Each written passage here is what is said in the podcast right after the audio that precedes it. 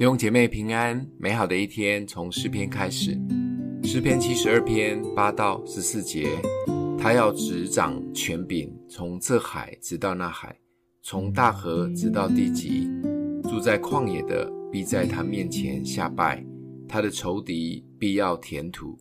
他施和海岛的王要进贡，示巴和西巴的王要献礼物，诸王都要叩拜他，万国都要侍奉他。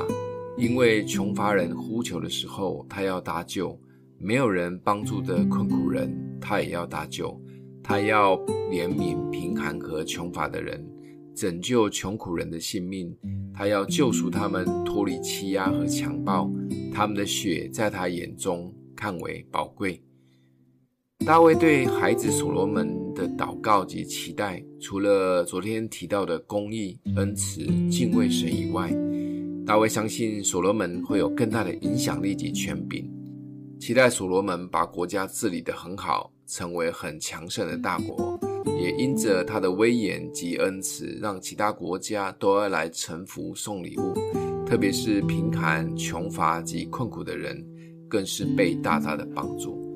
这是很实际的祷告及期许，祷告孩子有权柄、影响力及怜悯的心。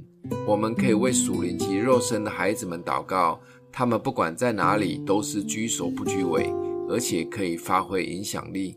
而当他们有更大的权柄时，他们是带着爱与怜悯，而不是用暴力掌控、自以为意，而是有好的影响力来祝福人。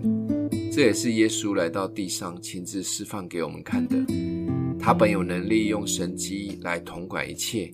甚至面临权力的试探时，他也不为所动，而是用爱与牺牲成为榜样。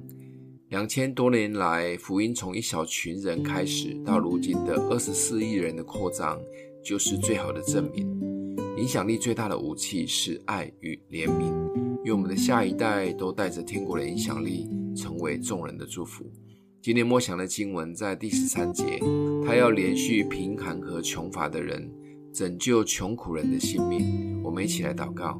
爱我们的父，祝福我们的孩子，不管在哪里都有好的影响力，居首不居尾，让人喜爱，也带着爱与怜悯，成为身边人的祝福。奉耶稣基督的名祷告，欢迎订阅分享，愿上帝祝福你哦。